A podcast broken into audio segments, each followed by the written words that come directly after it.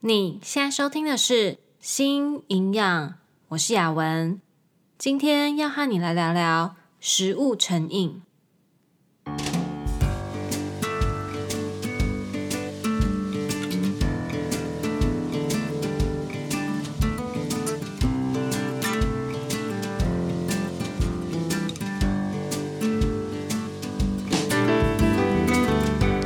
这个频道是为了要传达营养理念和讯息，而不是提供任何医疗相关的诊疗。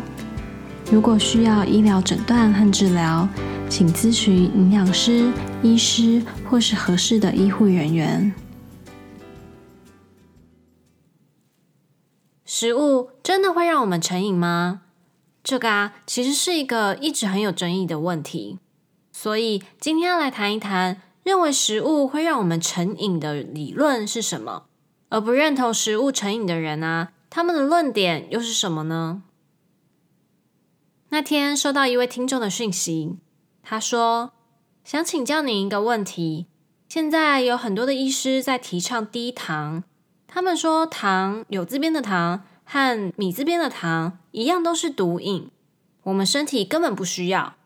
当我们很想吃面包、水饺。饭面的时候都是一种瘾的发作，只要忍过最一开始最痛苦的时期之后，就会神清气爽，不再被想吃糖的欲望掌控。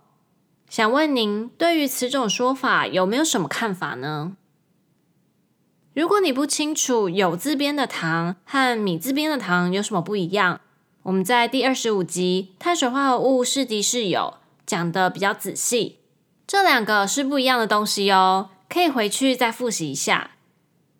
回到食物成瘾 （food addiction） 这个问题啊，其实呢蛮常会被问到的，因为现在这样的说法越来越多。我对糖上瘾，因为我真的很爱吃甜食，或者是我对垃圾食物上瘾，我每天都一定要吃炸鸡啊、薯条。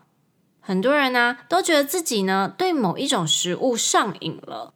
也有越来越多的研究在探讨 food addiction 食物成瘾这个部分。这个要讲的东西呢有很多，所以呢今天想要来好好的聊一下。首先要先澄清，虽然很常看到 food addiction 食物成瘾这个词汇，但是在医学的诊断标准里面呢，并没有食物成瘾这个疾病哦。还记得我们在第十八集认识饮食失调症。有介绍到《精神疾病诊断准则手册》（DSM）。在最新的 DSM 版本里面呢，有一个诊断呢、是 Substance Use Disorders 成瘾疾患。里面所说的 substance 成瘾的物质呢，包含了酒精、烟草、成瘾药物这些等等，但是没有没有包含食物哦。所以在医学上啊，并没有食物成瘾这个疾病。这个是需要先知道的。既然它不是一个疾病，那为什么会有这样的讲法呢？Food addiction（ 食物成瘾）这个词汇啊，最早呢是在一九五六年，有一位学者 Farron Randolph 他提出来的。他认为呢，某些食物，像是玉米、牛奶、蛋等等的这些食物啊，会产生一些症状。而这些症状和其他的物质成瘾的症状呢，很类似。Randolph 他提出来这样的理论之后啊，其实呢也没有太多人在讨论食物成瘾，是一直到两千年左右才开始呢有越来越多的学者啊去探讨。但这个时候的研究啊，是把重心呢放在高糖、高脂和精致的食物上面。那为什么会把食物和其他的物质的成瘾，像是药物啊、酒精啊，把它们放在一起讨论呢？学者们认为啊，人们呢会对于成瘾物质或是行为上瘾，是因为当这些物质啊进入到人体里面以后呢，大脑呢会开启一个叫做 reward pathway 奖励回路。这个时候啊，大脑呢它会释放出 dopamine。多巴胺这个物质到大脑的好几个地方去，告诉他们说：“嘿，这个感觉很棒，我很喜欢。”然后接收到多巴胺讯息的这些地方呢，就会再去重复这样的行为，让这些很棒的感觉重复的产生。学者们发现了，除了成瘾物质呢会启动这样的 reward pathway，食物啊也会让大脑有类似的反应。而且还有学者呢，他特别点出了他们在老鼠身上看到了米字部的糖啊，除了在大脑里面会启动这个 reward pathway 以外呢，在行为上也有和药物成瘾类似的状况，例如说会有渴望感啊，或是在戒断之后有忧郁啊、焦虑啊这些状况等等的。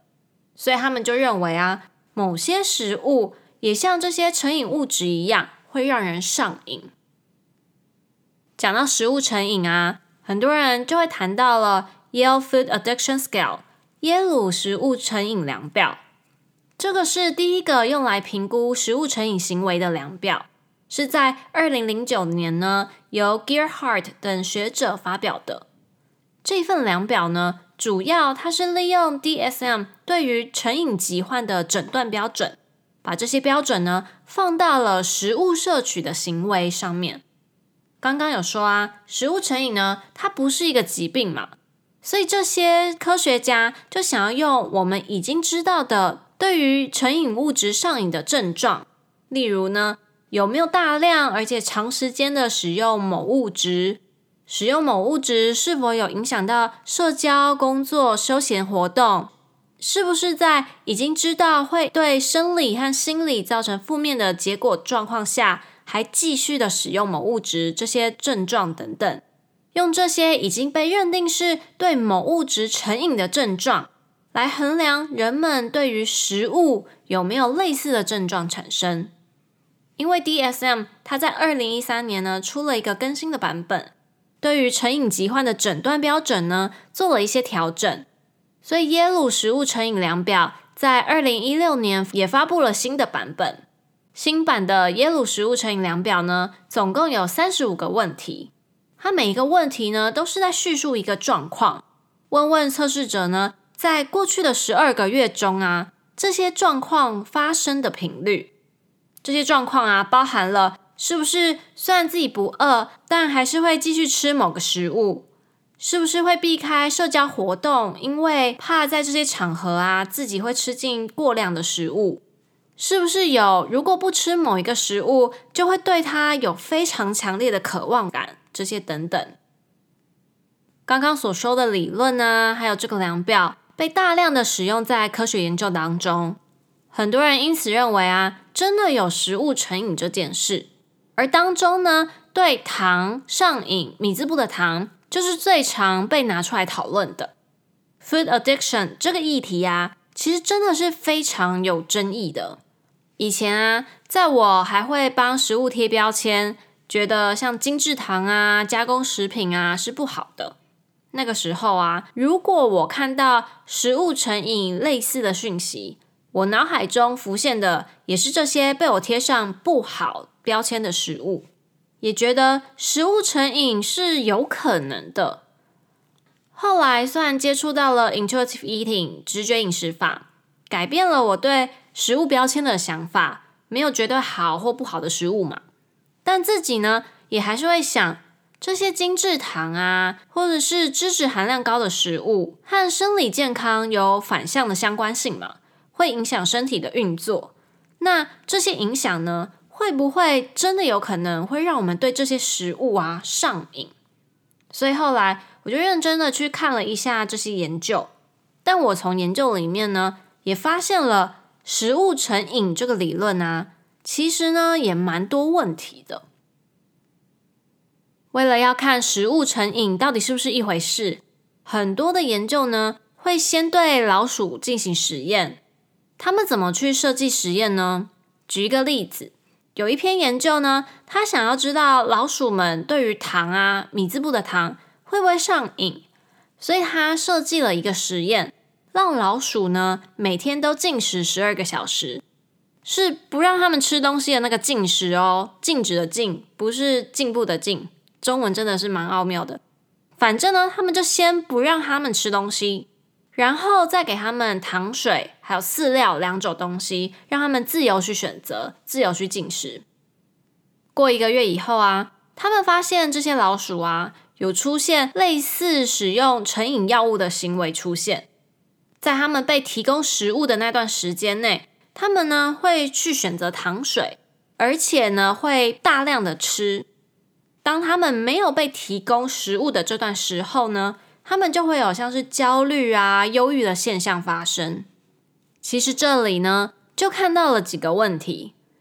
第一个，当你被饿了很久，等了很久，终于有食物在你面前了。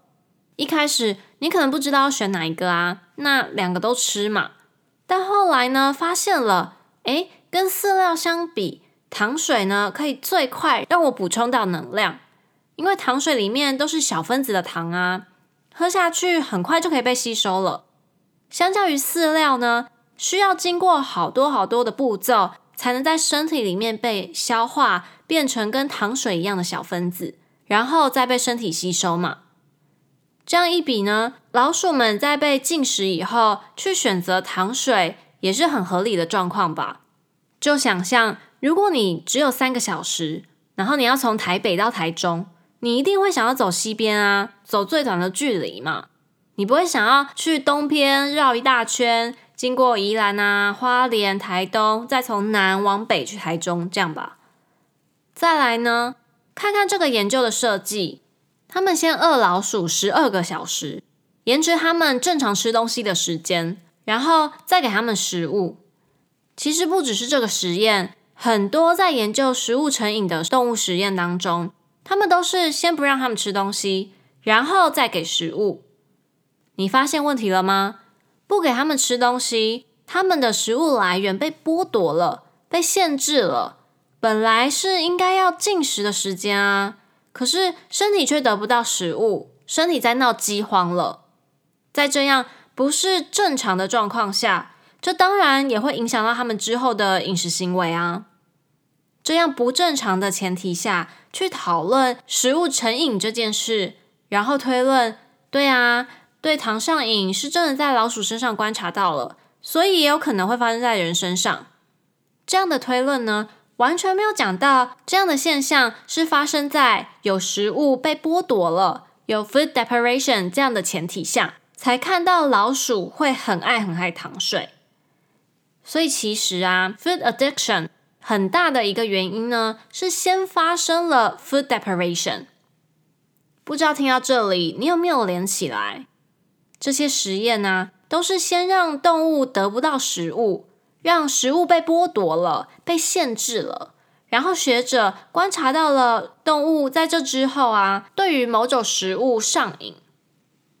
如果呢，你一直都在做饮食控制，尝试过各式各样的饮食法，其实你也是在剥夺你的食物或你正常进食的时间，而这些限制呢，让你得不到食物。你就像这些老鼠一样，经历了 food deprivation 这样的状况。瘦身文化告诉我们，哪些食物是好的，哪些食物是不健康的，帮食物贴标签。糖不好，所以甜食、饮料都不能吃。所以你让自己完全不能吃蛋糕。可乐呢，要喝 zero 或是 diet，把含糖的食物完全抽离自己的饮食中。接着又是淀粉不好，让你胖，让你血糖不稳定，所以有淀粉的东西都不可以吃。把淀粉呢也赶出了自己的饮食当中。不管是哪一种食物，或是哪些食物被抽掉了，在这样的状况下，改变了你的饮食行为，还有身心理的状况。这个呢，就回到了第十六集，无条件的允许自己进食才是关键。我们所讲的内容。所以啊，food addiction 其实是和 food deprivation 有很大的关系的。那当然也会有人说，研究就是有发现，药物啊、酒精啊这些物质在我们的脑中所产生的反应，像刚刚说的 reward pathway 奖励回路。就是会让我们对于这些物质成瘾的机制嘛，进而呢造成行为上的改变啊，像是刚刚也有说到的，自己没有办法控制使用这些物质，就算啊有知道有负面的影响，还是会一直想要去使用这些东西。而研究也有发现，某些食物会启动同样的机制啊，产生同样的行为变化，所以食物成瘾就是真的啊。不是只有成瘾物质和食物会启动奖励回路的。今天看了一部好看的电影，和家人朋友聊天，甚至是一个拥抱，这些都会开启这样的奖励回路。奖励回路呢，它是一个身体它很自然、很正常的反应。当你今天做了一件让你会很开心、很快乐的事情，奖励回路它就会被启动。引导你再去做同样的事情，让自己开心。今天听自己喜欢的音乐，觉得开心；哪天心情差，想让自己在开心的时候，就会去选择听音乐。这听起来没有问题吧？那换成今天吃了喜欢的食物，觉得开心；下次想让自己开心的时候，就再去吃自己喜欢的食物。为什么这个就变成了问题呢？吃东西本来就应该带给你好的感受啊，不能因为成瘾物质会启动奖励回路，所以就觉得只要会启动奖励回路的东西，就和成瘾物质一样，都不是好东西吧？奖励回路呢，是很正常的状态，我们本来就都会有的，而是那些药物啊、酒精啊，利用了奖励回路这样的机制，让你对这些物质或者是行为上瘾。这个才是问题的所在。也有研究提到了，当你一直受到食物的刺激，一直给它糖好了，糖所造成的多巴胺的反应啊，其实是会慢慢趋缓的。就你一直给它糖，那它的反应就会慢慢的没有那么多。但是如果换成了一直给它成瘾药物，多巴胺的反应是会一直不断的增强的。这样的现象呢，也点出了食物和成瘾物质的不同。而耶鲁食物成瘾量表呢，其实也是有瑕疵的。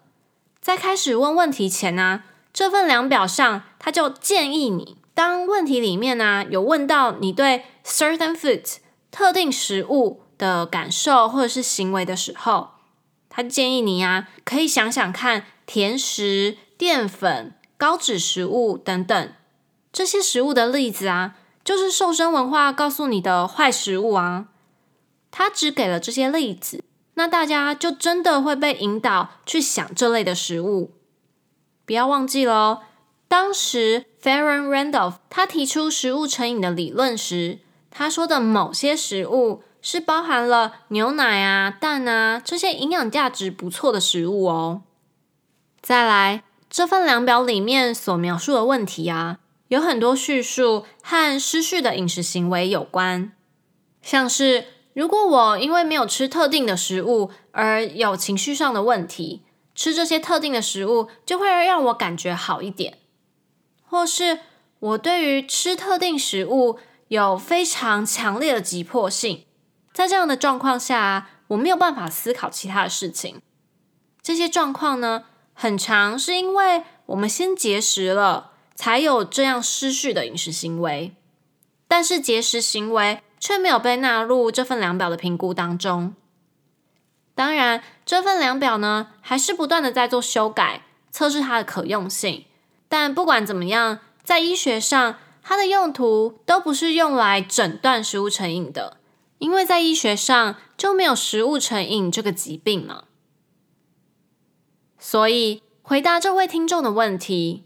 我对于食物成瘾的看法，我相信那种很渴望、很渴望某种食物的感觉是存在的，也相信会大量吃某种食物那种失控的感觉和行为是存在的。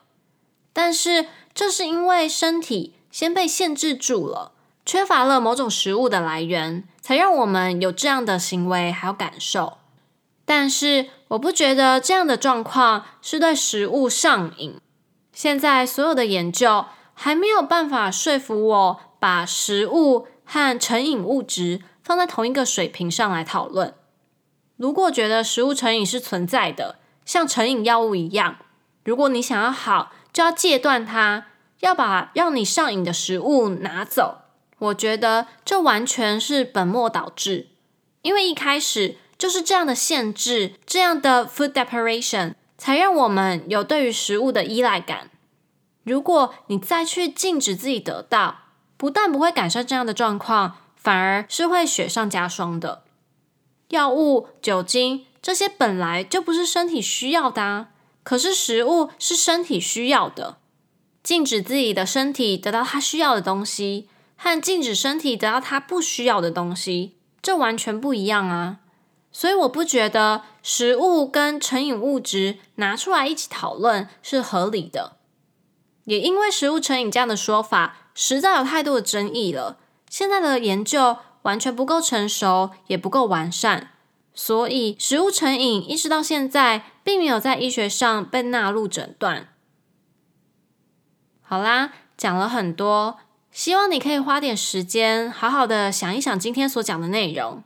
这一集相关的参考资料，在我的网站上雅文 RD.com 都可以找到。其实新营养每一集的参考资料呢，都有放在我的网站上哦。有兴趣的人都可以去看一看。今天花了很多的时间在讲 food addiction 食物成瘾。目前为止，我们还没有任何的人体研究发现支持食物成瘾的科学证据。对于某种食物有很大的渴望感，或者是在吃某种食物的时候会觉得失控，这些感觉呢，是真的存在的。但这样的反应，其实是因为我们先让身体得不到它需要的东西，因为食物控制让身体经历了 food deprivation 食物匮乏的状况。如果认为这样是食物成瘾而戒断它，这样只会让身体食物匮乏的状况更加的严重，加深你对食物的渴望感还有失控感。好啦。今天的内容就差不多到这里。如果你有什么疑问或是想法，非常欢迎你留言或是写信给我，可以一起讨论和思考。如果你喜欢今天的内容，请帮我分享给身边的亲朋好友，让更多人可以一起加入我们。最后，谢谢你今天的收听，那我们就下次见喽，拜拜。